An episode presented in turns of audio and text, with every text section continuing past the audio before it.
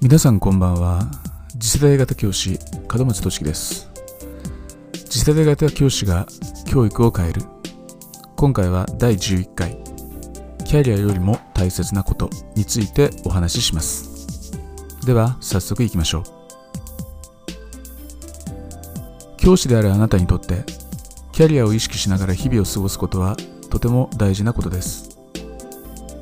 キャリアは時の流れそのものですしあなたの人生そのものだからです。もちろんキャリアは特定の立場や役職に就くことを意味しているのではありません。キャリアとはあなたが生きる過程で何を経験し、その経験から何を学び、学んだことをどう社会に還元するか、その一連のプロセスを指しています。経験の数や深さ、個別の経験を抽象化し本質を引き出す思考過程。価値提供につなげる手続きと行動力。これがあなたのキャリアになります。しかしあなたにとってキャリアよりも大切なものがあると言ったらそれは一体何だと思いますか？答えは何のためにそのキャリアを目指したのか。この疑問に答えることが前提になる。ということです。そのためにはあなたが生きている意味を知りあなたの使命が何であるかに気づくことが求められます。ではなぜあなたがご自身の使命について気づく必要があるのでしょうか。理由は2つ。1つ目。あなたの人生に意味を与えるのはキャリアではなく使命だからです。あなたの使命があなたの人生に意味を与える。使命の自覚が全てに優先します。あなたが今に至るまでご自身が生を受けた理由について少なくとも一度は考えたことがあるのではないでしょうか。なぜこんなことが気になって頭から離れないのか。なぜいつも同じことを繰り返しているのか。私が生きていることは誰の役に立っているのか。なぜ生き生きと毎日を過ごせないのか。かつての情熱はなぜ奪われたのか。私たちは生きる過程でさまざまなライフイベントに遭遇します。そしてちょっとしたことがきっかけになって先ほどのような疑問が頭をよぎるのです。私は何をしているのか。私が本当にやりたいことは何だったのか。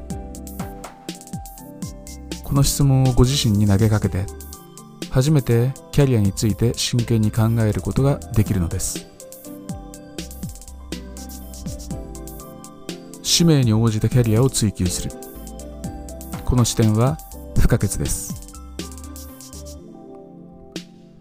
キャリアには選べるキャリアと選べないキャリアがあります。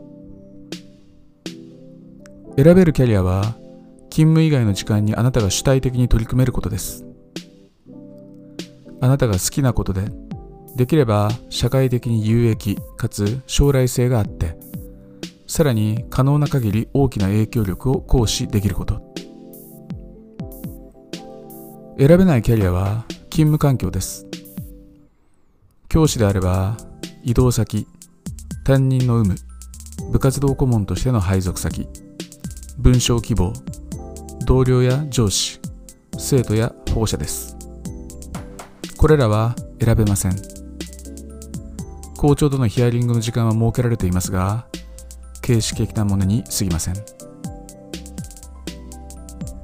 学校環境は顔面な学校風土や保守的なシステム以外は流動的であるため一教師の意見がそのまま採用されることはありません。また人間関係もその時々のパワーバランスが強く影響します。つまり教師は配属されたらその環境を受け入れ個人レベルでのベストを尽くすしかないのです。これが学校文化の中で生きざるを得ない教師の限界であり同時にキャリア形成の動機やチャンスになるわけです。あなたのやりたいことが組織の目的と合っているかどうか。あなたのやりたいことがあなたの学校の目的に合っているかどうか。この両者を合致させることは不可能です。唯一の方法はあなた自身が理念を掲げその理念を遂行する学校を作ることです。それ以外にはありません。よって次に考えるべきはあなたの得意なことがあなたの勤務先で活かせているかどうか。この一点につきます。これについてはあなたの使命は何かという記事で触れたいと思います。